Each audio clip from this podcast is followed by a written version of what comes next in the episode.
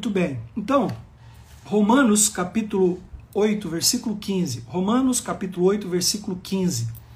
Diz assim: Porque não recebestes o espírito de escravidão, para viverdes outra vez atemorizados, mas recebestes o espírito de adoção, baseado no qual clamamos Abba, Pai. Então, o apóstolo Paulo escreve aos Romanos dizendo exatamente isso. Porque não recebemos o espírito de escravidão para viverdes outra vez atemorizados. Ele está dizendo que antes de conhecermos a Cristo, éramos escravos do diabo, e lá em Hebreus 12 diz que o diabo ele governa pelo medo. É, o império das trevas tem um imperador chamado Satanás que consegue dominar o homem pelo medo da morte. E é exatamente isso que essa pandemia, esse vírus, veio provocar no ser humano nos dias de hoje, no que nós estamos vivendo. Já o medo da morte. Mas Paulo está dizendo: olha, vocês não receberam o espírito de escravidão. Ele está dizendo assim: o espírito, é, ele não veio sobre vocês para levar vocês a viver uma escravidão de medo. Mas o espírito que nós recebemos veio para nos tirar da insegurança e nos dar a certeza de que nós somos filhos de Deus filhos de Deus. Olha, você não é covarde só porque sente medo. Nós seremos covardes se nós nos entregarmos e permitirmos que o medo manipule a nossa vida. E uma coisa é você ter bom senso, uma coisa é você ter zelo, outra coisa é você ter medo. Uma coisa é você não ter determinadas atitudes por prudência, obediência, respeito, e outra coisa é você ter medo. Então a gente precisa saber fazer uma diferença entre isso, porque senão você vai querer passar por cima de quebrar alguns princípios do bom senso, da obediência, da prudência, do equilíbrio, e por causa disso, querendo ser muito corajoso, nós podemos estar indo por outro caminho. Então, o medo aqui é o medo mesmo. É, o texto diz que nós recebemos o, é, o espírito de adoção, no qual é, estamos baseados para podermos chegar diante de Deus e dizer Abba Pai, quer dizer papaizinho. Eu não sei se você sabe o que quer dizer essa expressão papaizinho. Papaizinho é uma expressão carinhosa, querida, do filho caçula para o pai. É essa expressão que a Bíblia quer nos ensinar. É quando o filho caçula está no colo do pai, ele abraça o pai assim, ele fala papaizinho, papaizinho querido, papaizinho querido. Abba Pai quer dizer isso. Por que, que nós podemos dizer papaizinho querido. Nós somos os filhos caçulas. Jesus, ele era o filho unigênito de Deus e depois ele se tornou o primogênito, ele é o nosso irmão mais velho e por causa da obra redentora na cruz do Calvário, que foi realizada por meio de Jesus, nós recebemos o espírito de adoção e nos tornamos os filhos caçula de Deus. E se o pai ama o filho, ele certamente vai cuidar do filho, certo? Eu não sei quantos casados nós temos aí agora, cerca de 120 pontos de conexão, deve ter aí umas 200 e poucas pessoas conectadas conosco, e vocês devem ter filhos. Eu acredito que você ama o seu filho ao ponto de querer cuidar. Bom, eu amo os meus filhos, né? Samuel, a Miriam. E é claro que se eu ver os meus filhos passar por qualquer situação que eu possa tirá-los, eu não vou hesitar em fazê-lo eu vou cuidar, eu vou proteger, eu vou ajudar, e todo pai eu acho que faz isso. Imagina Deus. Imagina Deus é, que é o nosso Pai, que nos amou, assim, a Bíblia diz assim, porque Ele nos amou de tal maneira. Olha o amor de Deus por mim, por você. Olha como Deus ama a mim e a você. Se Ele nos amou de tal maneira, veja como é o amor de Deus por nós. Se Ele nos amou de tal maneira. Se Deus, que é o Pai perfeito, nos ama com esse amor imensurável, Jeremias 31,3 diz, com amor eterno, amor incalculável, se eu e você, que somos humanos, amamos nossos filhos e cuidamos, imagine Deus como Ele não cuida de nós. Deus quer que você saiba que Ele sempre vai cuidar de você, se você confiar nele. Deus quer que você saiba que Ele sempre vai cuidar de você se você confiar nele. Sabe o que é o medo?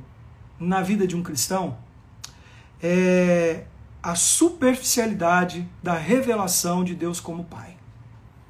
O medo é a evidência do quanto nós somos superficiais no relacionamento de Deus como nosso Pai.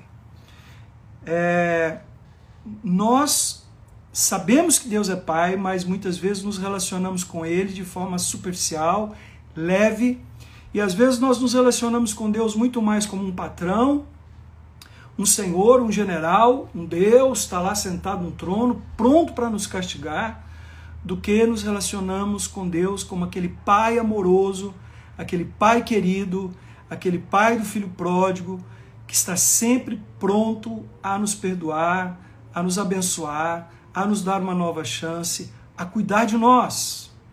Preste bem atenção, queridos. O medo no coração de um cristão. Agora eu quero que você lembre que eu falei lá no início. O medo não te faz um covarde. Você é covarde quando você permite que o medo te manipule. Então eu estou falando dessa manipulação do medo.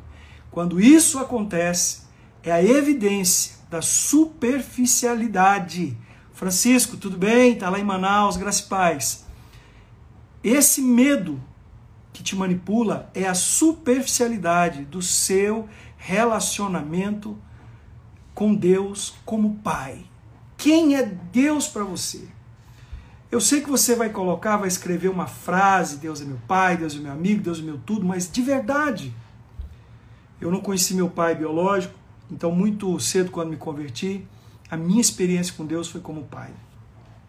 E Deus me fez uma promessa logo que eu me converti, e Ele disse: Eu sempre vou, vou cuidar de você.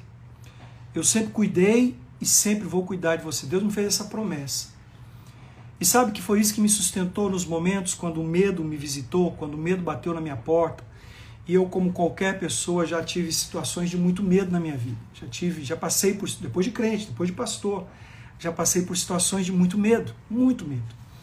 Eu me lembro uma vez quando Samuel era muito pequeno, a Miriam não tinha nascido, e o Samuel a gente dava para ele um leite. Meu, meu pai tinha uma, meu pai de criação, ele tinha umas vacas que ele tirava leite, é, e eu todo dia pegava litros de leite, leite natura, e, e fazia uma madeira para Samuel. Samuel acho que tinha uns dois anos, e ele adquiriu é, febre aftosa, aquela doença que dá em, em vaca, passou para ele por causa do leite. E o Samuel encheu a boca toda de feridas e nós achamos aquilo era um negócio terrível e eu senti muito medo naquela noite. Eu me lembro que eu me ajoelhei de um lado da cama, Derani do outro lado da cama, e nós oramos, oramos, oramos, oramos, oramos, oramos, e, e, e, pegamos no sono. Dormimos, o Samuel no meio da cama, eu de um lado, ela do outro orando, e nós dormimos, ajoelhado, orando. E no outro dia nós acordamos, Samuel não tinha nada, estava curado, Deus fez um milagre naquela noite. Mas eu confesso que eu senti medo quando eu vi ele naquela situação. Eu senti medo em várias outras situações da minha vida. Eu senti medo quando eu fui ordenado ao pastorado, eu me sentia incapaz, eu tinha vinte e poucos anos, eu era novo convertido. Eu errei muito, né? É, eu senti medo quando eu voltei para a fama e tive que começar do zero. E eu saí do Serrinha e eu tive que voltar para a fama por causa de uma situação, um outro dia eu conto eu senti muito medo. É, depois, quando eu fui enviado para a Europa, eu também senti muito medo. Quando eu cheguei lá e tive que começar do zero, do nada, eu senti muito medo. É, eu senti muito medo quando eu fui enviado de volta para o Serrinha e encontrei uma igreja ferida, machucada, de, de, de uma igreja que não acreditava em mais ninguém, que não tinha mais é, expectativas, um povo. Eu também senti muito medo. É, então, se eu fosse falar para você, eu senti muito medo muitas vezes da minha vida. Um dia, quando fui com minha esposa no médico, o médico falou que ela tinha um caroço no seio e no início nós não sabíamos o que era. Naquele dia eu senti muito medo. É, eu senti muitos medos na minha vida. Eu já fiz duas cirurgias grandes que abriu aqui tudo em mim e todas as vezes que eu ia para aquela mesa de cirurgia eu sentia medo, mas eu sabia que eu não podia deixar o medo me manipular. Então você não é covarde quando você sente o medo. Mas quando você confia nele, ele cuida de você. Quando você sabe, quando você tem revelação que ele é pai, ele, confia, ele que você pode confiar nele, então ele vem e tira o medo. Essa noite, se você não aprender nada, eu queria que você ficasse com uma, uma frase. Ele, Deus, Ele sempre vai cuidar de você, se você confiar nele. Ele sempre vai cuidar de você. Nós estamos vivendo um momento muito incerto. O mundo que a gente vive hoje, é, o mundo de hoje em dia, ele tem uma grande oportunidade por medo, não é verdade? É, mas eu, graças a Deus, eu acredito que você também, por causa da base que é a palavra de Deus, eu não preciso sentir medo. Porque eu posso confiar. Eu posso é, buscar de Deus. Nessa época de vírus, de crise econômica, crise política, crise de segurança, crise social, claro que é uma grande oportunidade para o medo vir instaurar e manipular. Os empresários estão com medo de investir, Empregados estão com medo de ser mandado embora, pais de família estão com medo de não dar conta de sustentar sua família, mães estão com medo do que vão dar de comer para seus filhos, os filhos estão com medo porque não tem mais escola, não sabe quando vai voltar, as pessoas estão com medo do vírus porque não sabe se vai ter um hospital para se cuidar, uh, se vai ter um remédio, se vai ter cura, se vai ter vacina, quando será. Tem gente com medo de sair na rua, tem gente que está com medo de entrar em casa, tem gente que estão. Olha, deixa eu dizer uma coisa para você se você for olhar, nós estamos vivendo exatamente os últimos dias. Abra sua Bíblia comigo aí, é em Lucas capítulo 21. Diz assim, Lucas capítulo 21, por favor, abra sua Bíblia aí. Abra sua Bíblia. Lucas capítulo 21 por causa dessa pandemia, pastores não sabem como vão fazer para pagar os aluguéis das suas igrejas, cuidar das suas ovelhas, líderes não sabem, discipuladores, e agora eu tenho que fazer live e não sei o que, não vai dar certo, eu não vou conseguir, eu não sei lidar com a internet, eu não sei lidar com a tecnologia, aí não tem que fazer aquilo, tem que fazer aquilo, e tem gente com fome, passando fome na igreja, e os irmãos perderam o trabalho, não sei o que e tudo mais. E essa loucura toda, sabe o que está acontecendo? Lucas capítulo 21, versículo 26, diz assim: nos últimos dias os homens definharão de medo, na expectativa dos males que devem sobrevir sobre a terra. As próprias forças do céu serão abaladas. Essa versão que eu li é uma versão católica. Deixa eu ler para você na King James, que diz o seguinte: olha o que diz a King James aqui. É, Lucas 21, o versículo 16. Ele, ela diz assim: o versículo 26. O 25 diz assim: E haverá sinais no sol, na lua e nas estrelas. Na terra, nações ficarão desesperadas, com medo do terrível estrondo do mar e das ondas. Versículo 26. Muitas pessoas desmaiarão de medo, preocupadas com o que estará sobrevindo às populações do mundo, pois os poderes do espaço sideral serão abalados. Então, se observará o Filho do Homem vindo numa nuvem com poder e potentosa glória. Sabe, irmãos, eu acho que você não tem dúvida de que nós estamos vivendo sim os dias que antecedem a volta do Senhor. O grande problema é que nós pensamos pouco no céu. Eu vou dizer para vocês uma coisa: eu não acho que a gente tem que ficar 24 horas por dia pensando no céu, mas eu acho que nós pensamos nisso é, não bastante. Nós pensamos mais na terra. Nós pensamos muito pouco no céu. Deixa eu dizer uma coisa para você: é, em meio à vida ou à morte, nós não devíamos estar ansiosos, preocupados, porque o lugar que, que, que nos espera é muito melhor que esse. Estar na presença de Deus é muito melhor que esse. Na segunda-feira, quando a minha esposa foi diagnosticada com, com Covid, eu quero dizer para você que naquela hora eu fui orar e Deus, ele me falou: não se preocupe, não se preocupe. Primeiro, porque eu sou o Deus da cura, Jeová Rafa. Segundo, porque estar na minha presença é muito melhor do que ela estar na sua presença. Você vai sofrer, ela não. É, quando eu ouvi e vi o diagnóstico do meu filho, da minha nora e talvez até da minha netinha que acabou de nascer, fez hoje o exame para saber se ela tem também o Covid ou não, apesar que ela não apresenta sintomas. É, eu quero dizer para você o seguinte: o céu é melhor. O céu é infinitamente melhor. Eu não estou querendo fazer você conformar com a morte, aceitar a morte, porque eu sei que ela é ruim.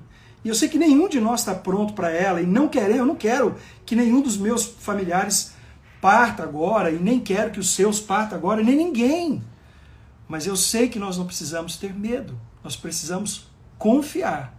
Porque a promessa que ele me fez, eu cuido de você. Um dia, quando eu tinha muito temor de ser enviado, né? muito medo mesmo. Eu, é, a, a, minha história, quando eu fui ser enviado, o apóstolo um dia me perguntou, o apóstolo Tomás um dia chegou para mim e perguntou se eu tinha vontade de ser enviado, e eu falei para ele, eu tinha vontade de fazer a vontade de Deus. E ele falou assim, mas você sabe qual é a vontade de Deus? Eu falo, Deus sempre usou o Senhor para me dizer qual era a vontade dele específica para minha vida. E a hora que ele falar na sua boca qual é a vontade específica, eu não vou, eu não vou titubear, eu vou aceitar o desafio. Então ele falou, vou orar e jejuar. Depois de 15 dias ele voltou e disse, Deus me falou que você vai para a Europa, porque ele te entregou a Europa nas mãos, você tem um plano na sua vida na Europa e tal, tal, tal, tal. Por isso que eu sou tão aficionado com os países da Europa e por isso que eu faço trabalho missionário na Europa e sou muito criticado por causa disso. E muita gente acha que eu jogo dinheiro fora e que eu não devia ir, é, que eu perco tempo e essas coisas todas. E quando ele me disse isso, é, sobre, sobre ir para lá, ir para a Europa, é, eu não me preocupei quem ia me dar sustento, eu não me preocupei é, quem ia me dar salário, nada disso, até porque eu não tinha isso. Deus disse que ia cuidar de mim, e Ele me falou assim: enquanto você cuidar das minhas coisas, eu cuido das suas. Então, segunda-feira, terça, quando eu recebi o diagnóstico de que minha esposa, meu filho e minha nora estavam com o Covid, eu lembrei disso. Enquanto eu cuidar das suas, Ele cuidará das minhas. Enquanto eu fizer a sua vontade, enquanto eu confiar no Senhor, enquanto eu resolver fazer o que o Senhor me mandou, enquanto eu preferir a sua vontade, eu não preciso, eu não preciso temer, porque Ele cuida das minhas. E assim é com, com você também.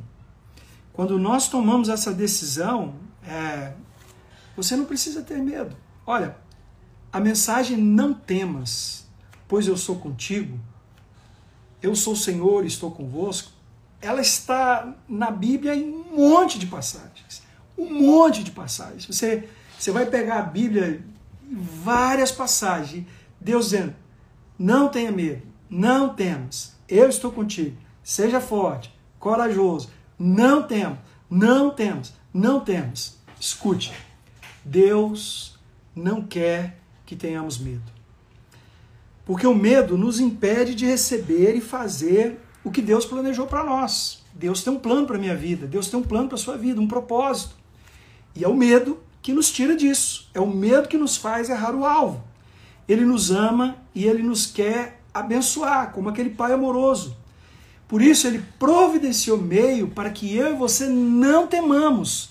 E a palavra de Deus, ela está recheada de argumentos, fundamentos e princípios que nos dão base para a gente não ter medo, para não deixarmos o medo nos manipular, não permitir que o medo nos domine, não permitir que o medo venha sobre nós. Olha, irmãos, a gente pode até não ver o que vai vir logo a seguir, eu não sei como vai ser amanhã, eu não sei como vai ser daqui a um mês, mas uma coisa eu sei, nós somos diferentes do ímpio. E o que vai acontecer com o ímpio não vai acontecer conosco. Então talvez até seja normal o ímpio ter medo, porque o mundo jaz no maligno. Mas o crente ter medo, isso não é normal. Isso é anormal. Deus não quer que temamos essas coisas. Olha, Deus, o Senhor, ele disse é, que nós, é, a mão poderosa dele está sobre nós, né? Ele sempre nos diz isso, que a mão dele está sobre nós se nós andarmos pelo caminho. Ó, deixa eu ler esse texto para você aqui. Isaías, é uma palavra profética sobre. É uma palavra profética de Deus para nós. Sempre quando eu ler Isaías, você vai entender que é uma palavra profética para nós. E é engraçado que Deus fala muito comigo em profecia usando o livro de Isaías. Deus fala muito comigo em profecia usando o livro de Isaías. Isaías capítulo 8, versículo 11 ao versículo 13 é uma profecia exortativa. Deus me exortou é, ontem, quando à noite, ontem à noite, quando eu decidi fazer essa live, é, Deus me exortou nesse texto. Por causa desse texto, eu resolvi fazer essa live. E o texto diz assim: Isaías 8, do 11 ao 13. Não chameis conjuração a tudo quanto este povo chama conjuração. Ele está falando este povo, o ímpio, o, o incrédulo. É, sabe o que ele está dizendo? Não chameis conjuração quer dizer o seguinte: é, cruel ou santo. Ele não tá, está dizendo assim, profano ou santo. Vocês não podem é, ficar titubeando entre as duas coisas. É, vocês não podem chamar conjuração porque o ímpio chama conjuração. Vocês não podem ficar uma hora santo, uma hora profano, uma hora santo, uma hora profano, porque o ímpio é assim. Não temais o que eles temem, nem torneis isso por temível. Ao Senhor dos Exércitos, a Ele santificai, seja Ele o vosso temor, e seja Ele o vosso espanto. E Deus me falou isso porque eu, foi um momento que eu estava orando pela minha esposa, para que ela sarasse logo, para o meu filho, minha nora, e eu recebo um monte de pedidos de oração todo dia que vem pelo WhatsApp da igreja, e eu estava orando por essas pessoas ontem à noite. E Deus me disse assim, exatamente isso. Não tema o que eles temem, o ímpio. É, eu tinha visto o jornal aqui à noite e, e, e os tinha dado um alto índice de morte, um alto índice de contágio. Vocês sabem como é o jornal. Então Deus me disse naquela hora: não teme o que eles temem. Não tome por temível o que eles temem. Mas tema ao Senhor. Ou seja, confie. Porque a palavra do mundo é medo, pânico. E a palavra temer a Deus tem a ver com confiar. Confiar. A Ele santificar. Ou seja, separe-se. Separe-se. Santificai. Seja Ele o vosso temor. Seja Ele a vossa confiança. Seja Ele o vosso espanto. Sabe o que Deus me diz? Seja Ele o vosso espanto. Ele vai fazer o milagre. Olha, é espantoso ver a minha esposa, ver o meu filho, ver a minha nora é, com o Covid não apresentar sintomas nenhum. É, eles teriam motivo para apresentar sintomas sérios. Eu, que tive diabetes, fiz cirurgias sérias, tenho 53 anos e podia apresentar sintomas, não tenho, não peguei o vírus, fiz exames, os, nenhum deu nada. Inclusive a mulher que fez o exame lá disse: você é imune aí por causa talvez de índice de imunidade seu que está alto, né? E Deus me disse: não tema, você vai experimentar o espanto, vou fazer algo surpreendente. E mesmo que eu pegasse ou que eu venha pegar, eu não tenho que ter medo. Porque de alguma forma ou de outra, Deus ele está cuidando. Sabe, irmão? Sabe o que Deus está nos dizendo? Você pode viver de forma vitoriosa, é, podemos ser fortes nele, nós podemos viver na força do Senhor se nós aprendermos a lidar com medo, não permitindo que o medo venha manipular nossa vida. Ele, o Senhor, prometeu que nunca nos deixaria, nunca nos abandonaria, independente do que aconteça. Não temas, ele sempre vai dizer isso na Bíblia toda. Você precisa, eu e você precisamos perceber que a fonte do medo é Satanás. A fonte do medo é o diabo. Gente, faça uma diferença entre medo, esse medo que eu estou falando, não é aquele medo quando você está dirigindo e tem um, um, carro na sua frente, você está com medo de ultrapassar porque você não sabe se vai vir ou não outro carro de lá. Esse medo aí não é medo, é dúvida, é outra coisa, tá ok? Eu estou falando do medo mesmo, aquele medo que te tira o sono. Ah, e agora? Como é que vai ser? E o meu emprego? Ah, e a doença? E meu filho? E a minha mãe? E não sei quem que tem idade tal? E não sei quem que é o grupo de risco? E, e como vai ser? E a empresa? E isso e aquilo? E as dívidas? E não sei o que. Eu estou falando desse medo que manipula, te faz perder o sono, o apetite, ou gera a compulsão, a depressão e tudo mais.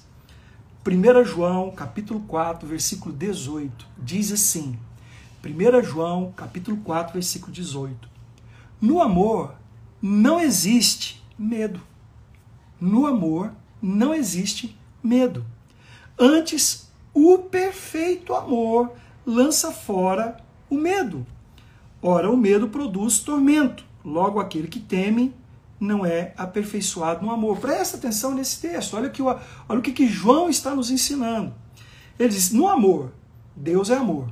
Ou seja, em Deus, quando ele se manifesta, Deus é amor, Deus é justiça, Deus é paz, Deus é espírito. É, há várias características da manifestação de Deus. E a principal delas é que Deus é amor. E ele diz assim: no amor não existe medo. Na manifestação de Deus como amor, E a Bíblia diz lá em Romanos que Deus prova o seu amor para conosco pelo fato de ter Cristo Jesus morrido na cruz por nós quando nós ainda éramos pecadores. Então, amor não é algo que Deus nos dá porque nós merecemos. Amor é virtude da graça. Amor veio de graça. Amor é pela graça. Deus nos derramou o amor sobre nós, independente de nós sermos ou não sermos isso ou aquilo, temos ou não temos resultado, Ele nos amou e Ele nos ama. Ele me ama e Ele te ama ok? E nesse amor, no amor de Deus, não há medo. Sabe por que, que o nosso coração é visitado pelo medo? E o medo manipula muitas vezes a nossa vida? Porque nós nos afastamos do amor de Deus. Ou nós queremos nos lidar, ou nós queremos lidar com Deus, com o Deus da prosperidade, queremos lidar com Deus, com Deus que realiza é, é, desejo como Papai Noel, ou queremos lidar com Deus como se ele fosse servo. Mas se você estiver encharcado no amor de Deus, o medo não tem espaço, porque o amor lança fora. O amor de Deus ele vem para preencher o nosso coração e tirar tudo do nosso coração que não vem de Deus. E como eu disse, o medo vem do diabo, a fonte do medo é Satanás. Então, por que que você está com medo? Por que que às vezes nós somos manipulados, manipulados pelo medo? Por que que o medo vira uma fobia na vida de muita gente? Por causa disso. Você está afastado do amor de Deus e você precisava estar no colo de Deus clamando: Ah, papai, papaizinho. E ele continua e diz assim: o perfeito amor. Porque existe, no grego, existe vários tipos de amor que você vai entender, né? O eros, que é o amor de homem pela mulher, o fileus, o amor de amigo, é, é o, amor de, de mãe para filho, né? É, mas existe o amor ágape, que é o amor de Deus, o amor incondicional. O perfeito amor é esse. O perfeito amor é aquele amor que Deus nos ama não pelo que somos, não porque você entregou seu dízimo, sua oferta, jejuou, orou, porque você se comportou bem. O amor de Deus, ele é incondicional pela nossa vida. Incondicional. Então ele está dizendo assim: no amor não existe medo. Antes, o perfeito amor, o amor ágape, o amor que não merecemos, lança fora todo mês. E esse amor não produz tormento. Se você está se relacionando com Deus e por causa desse relacionamento você está com medo de Deus te castigar, quer dizer que você não está se relacionando com Deus, você está se relacionando com a religião. Você está se relacionando com a denominação, você está se relacionando com um império, não com o reino de Deus. E talvez seja o problema da nossa vida olharmos para Deus como uma religião. Talvez seja esse o problema, olharmos para Deus como ritos e normas, e se eu não cumprir, eu vou sofrer, e Deus vai me castigar, eu vou ter que pagar, porque eu fiz isso, fiz aquilo. Não! Não! Não, não, não, não, não! O perfeito amor, o amor ágape, o amor incondicional, ele lança fora todo medo. Logo, aquele que não teme, Logo, aquele que teme não é aperfeiçoado no amor. O que, que Paulo está dizendo? Aquele que teme, ou seja, aquele que está fora do perfeito amor. Porque se eu tenho medo, se eu temo, é porque eu não estou no amor, não estou encharcado, não estou no colo do Pai. Talvez eu até me sinto filho, mas estou andando com as minhas pernas. Irmãos, o filho pródigo, ele nunca esqueceu que ele era filho. O filho pródigo, ele nunca perdeu a consciência de que ele era filho. Pelo contrário, justamente por causa dessa consciência, foi que ele pediu a sua parte da herança e foi fazer o que ele queria. Foi justamente por saber que era filho que ele foi viver a vida como ele achava. Então ele viveu longe do pai. E a coisa deu errado para o filho pródigo. A coisa deu tudo para trás para o filho pródigo. Ao ponto dele ter que se arrepender e aí mudar sua consciência na casa, ou seja, próximo, íntimo, do lado, junto, no colo, na intimidade do Pai. O amor lança fora o medo. Então, talvez seja por isso que o medo tem visitado você, porque talvez você se relaciona com Deus é, como, como uma religião. Você acha que pessoas não me mandaram um monte de mensagem quando eu disse que o Covid estava aqui em casa? Eu recebi mensagem, que pessoas questionando minha fé. É, bispo, você disse que mil cai ao nosso lado, dez mil ao nosso direito, nós não seríamos atingidos. Você ungiu todo mundo e agora? Sua mulher e seus filhos estão com Covid, e aí? Cadê eles? Eu tenho pessoas que me questionam. E agora? E, e aí? Cadê? Onde é que está a cura? Por que, que você não ora aí, pastor? Teve gente que mandou as mensagens. Por que, que você não ora aí para Deus curar a sua esposa, você fica orando para Deus curar todo mundo, por que você não ora para Deus curar a sua esposa? Ô irmão, eu vou dizer uma coisa para você. Deus Deus, Deus tirou, Ele é Deus. Deus põe, Deus tira, Deus traz a enfermidade, Deus traz a cura, Deus traz a morte, Deus traz a vida. Assim como eu estou feliz porque minha neta nasceu, eu também deveria ficar feliz quando alguém que eu amo muito partir para o Senhor. Mesmo que isso doa. Doa. O que eu não posso é ter medo. E eu vou dizer para você: não tem medo. Não é o medo. É, por que vocês não estão saindo de casa então? Não é por medo, é por respeito às pessoas que não pegaram o Covid. Eu não quero que você pegue por minha causa ou por causa da minha família. Eu não quero que você seja contaminado porque a minha esposa está com Covid, ou meu filho, ou a minha nora. Eu não quero. Então é por isso. É, domingo quem vai pregar vai ser o pastor Léo. E quando eu fiz essa escala, eu nem sabia do diagnóstico, eu nem sabia disso. Eu fiz a escala porque eu ia viajar. É, mas eu não vou lá domingo na igreja, eu não vou estar com o pessoal do áudio do vídeo, mesmo eu não estando com a enfermidade. Mas você está com medo? Não. Eu não quero que eles peguem a doença. Não é o medo, pelo contrário, é a certeza. Olha para meus olhos que vai ver se eu estou com medo ou não. Você vai ver se eu estou apreensivo ou não. Olha para mim. Não há motivos para isso. Porque a palavra de Deus, o amor de Deus, ele lança fora o medo, ele tira o medo. O medo pode ser a evidência da superficialidade no nosso relacionamento com Deus não conhecê-lo na intimidade que deveríamos, que precisamos. Espero que você esteja entendendo isso nessa noite. Espero que Deus esteja falando com você. Olha, o diabo, Satanás, ele envia o medo para tentar nos atormentar, para que nós duvidemos, é, para que a gente se sinta mal. É, assim a gente vai ser impedido de fazer a vontade de Deus. Né? Isso vai nos impedir de seguir a direção de Deus e de viver, de experimentar tudo que Deus tem para nós. Então, você nós podemos viver sem medo se nós construirmos a nossa fé naquilo que Deus disse em Sua palavra. Nós podemos viver uma vida com ausência de medo. Não é que o medo não vai vir, ele não vai fazer morada. Não é que situações não vão nos causar medo. Deixa eu te falar uma coisa. Ser tentado não é pecado. Pecado é eu ceder à tentação. Sentir raiva não é pecado. Pecado é a raiva me levar a, a fazer uma coisa que eu não devia. A ira, irai-vos, mas não pequeis, diz a palavra de Deus. Não caiam na tentação, mas tentação não vamos sentir. Então eu, eu, vai vir situações de medo, mas o erro, o pecado, é quando eu permito que esse medo me manipule. Você está entendendo o que eu estou falando? Por favor, diga um amém. Diga amém se você está entendendo, por gentileza. Então, nós podemos né, é, viver sem medo se nós construirmos, edificarmos a nossa fé naquilo que Deus diz em Sua palavra. Olha só, em 2 Timóteo, capítulo 1, versículo 7, diz assim: Porque Deus não nos tem dado o espírito de covardia, de medo. É, a palavra covardia quer dizer medo servil, né? Essa expressão está no grego. Medo servil ou medo de de escravo, medo de se tornar escravo, medo de ter um medo de ser dominado. Covardia ali é medo de ser dominado. Mas de poder, de amor e de moderação. Porque Deus não nos tem dado espírito de covardia, medo de ser dominado. Não deixa o medo te dominar. Mas de poder, de amor e de moderação.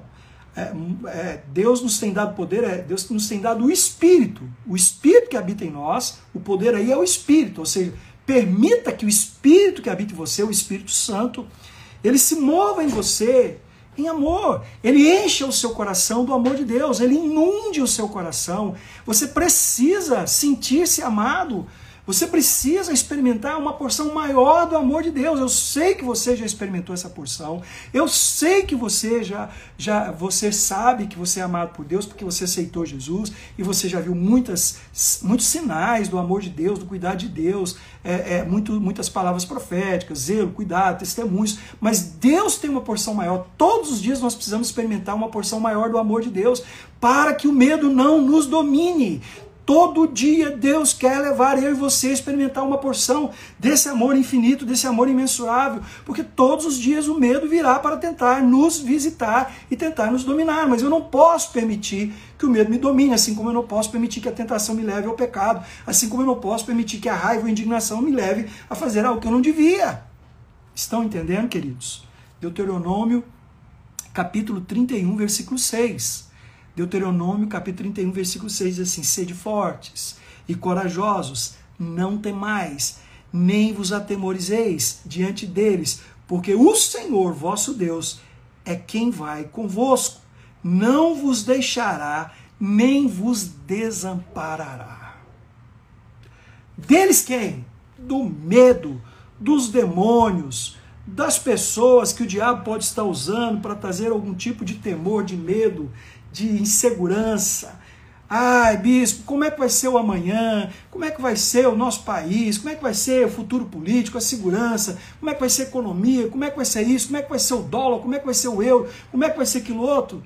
Não temais, não vos atemorizeis diante deles, porque o Senhor, vosso Deus, é quem vai convosco.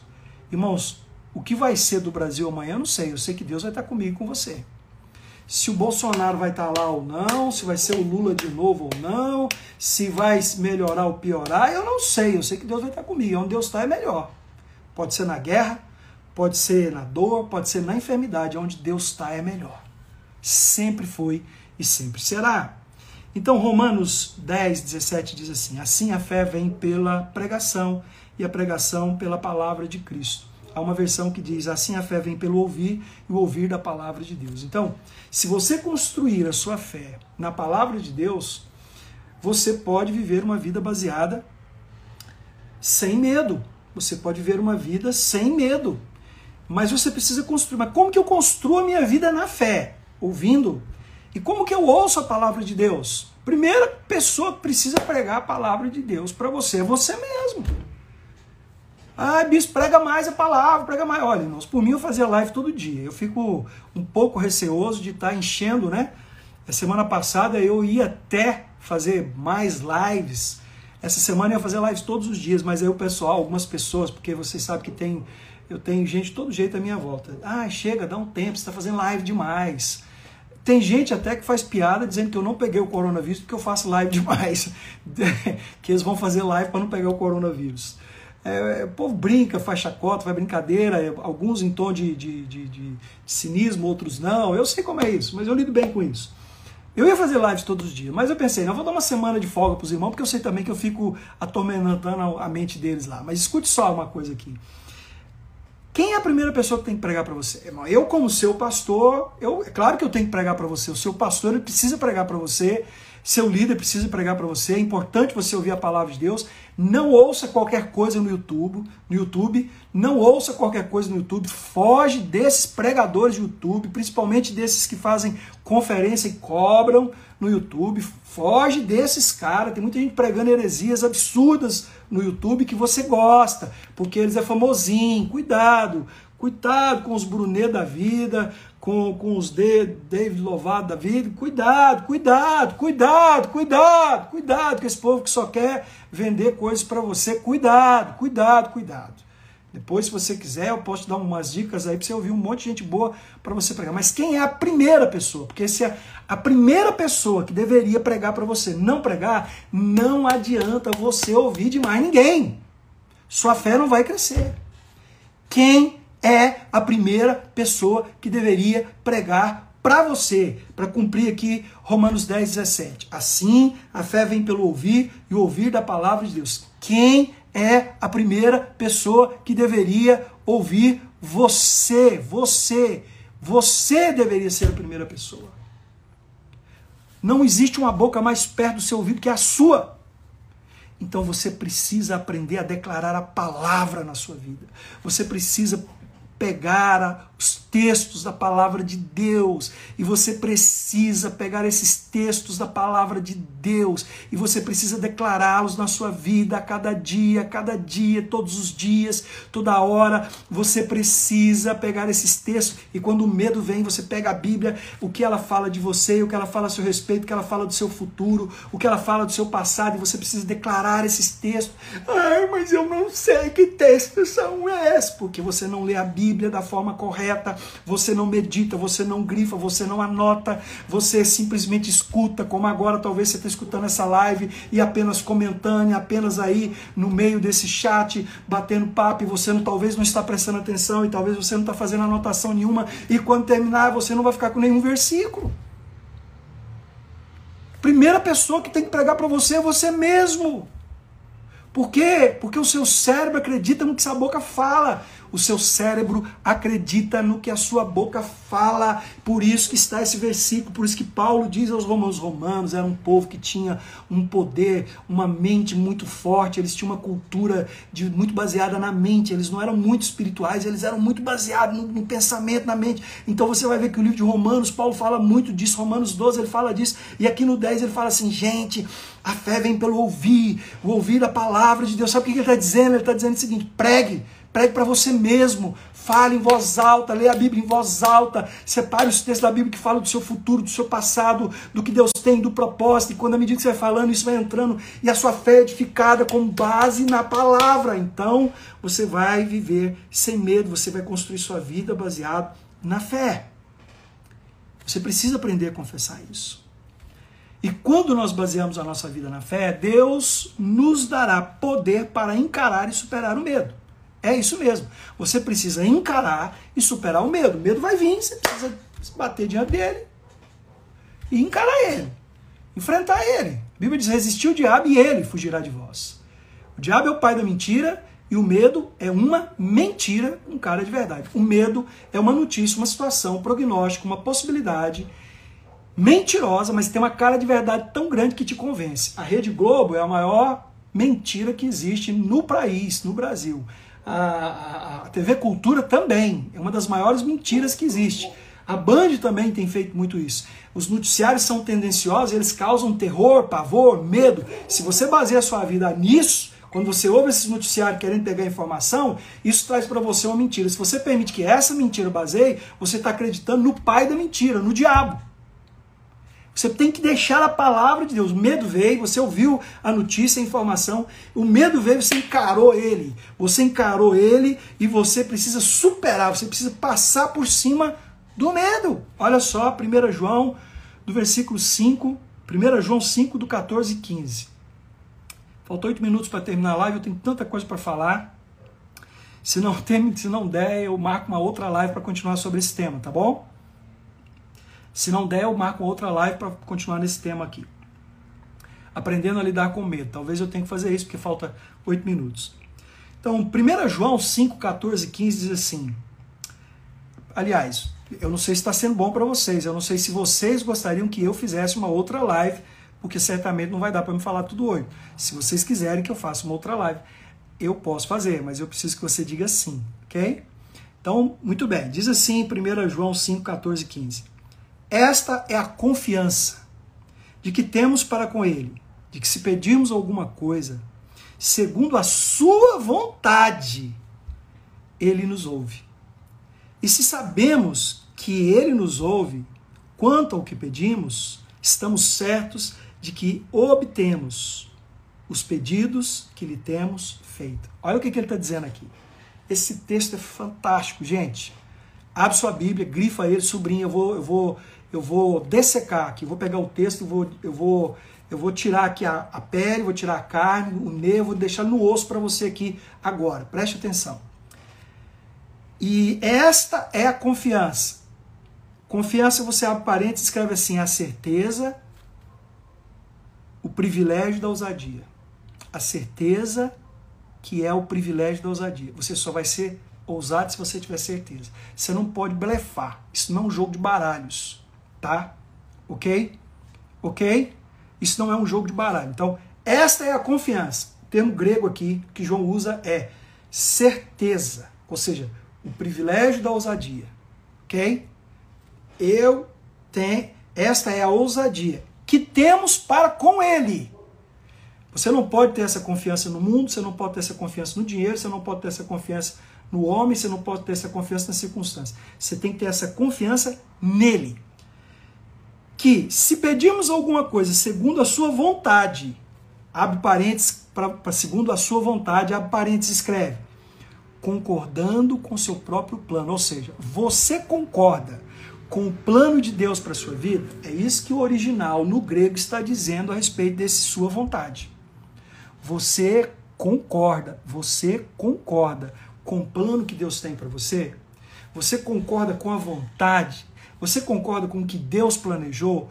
Ou você quer que ele faça o que ele quer do seu jeito? Não, eu quero o propósito, mas eu não concordo com o plano, eu não concordo com o processo. O jeito que Deus está usando eu não gosto, eu não quero. Ah, eu queria a vitória, mas eu não queria que a minha mulher, meu filho, minha nora pegasse o Covid. Não.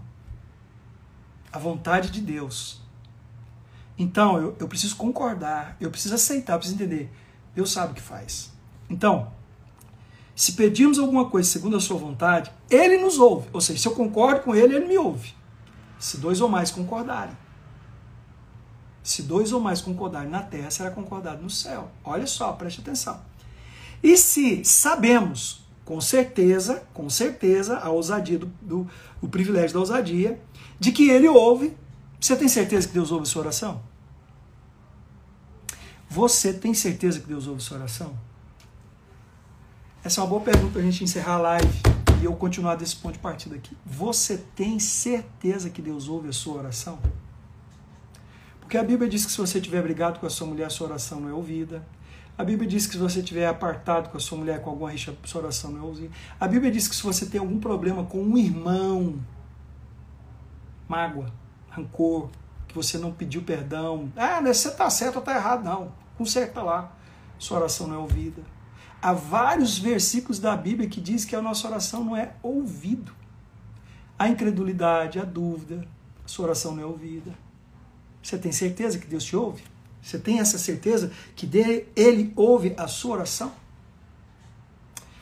Então diz assim: Ele ouve quando ao que lhe pedimos. Estamos certos, e, e a palavra aqui é, abre parênteses aí, que ele nos ouve ao que lhe pedimos. Estamos certos, abre parênteses, com conhecimento absoluto e definitivo. Definitivo. De que obtemos os pedidos que lhe temos feito. Olha, o termo aqui, obter, é foi nos dado por posse de herança.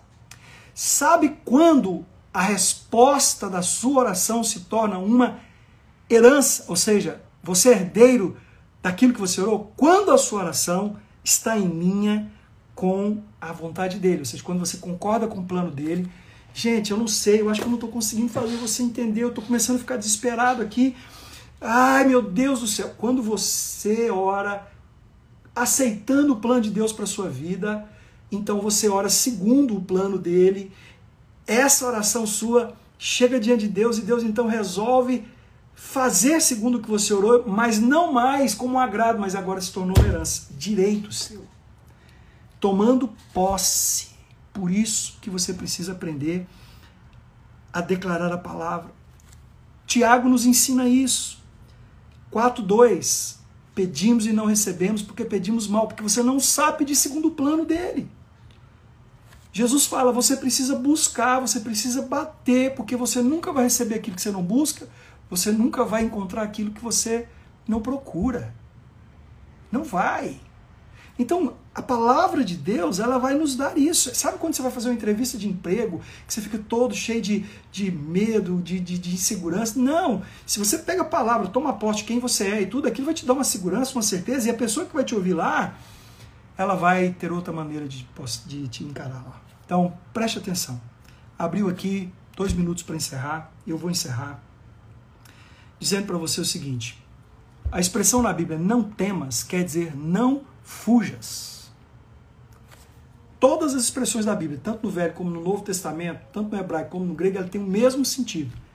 todas as vezes que Deus disse não temas, ele estava dizendo para a pessoa que ele disse: não fujas, não retrocedas. Êxodo 14, 13, para encerrar.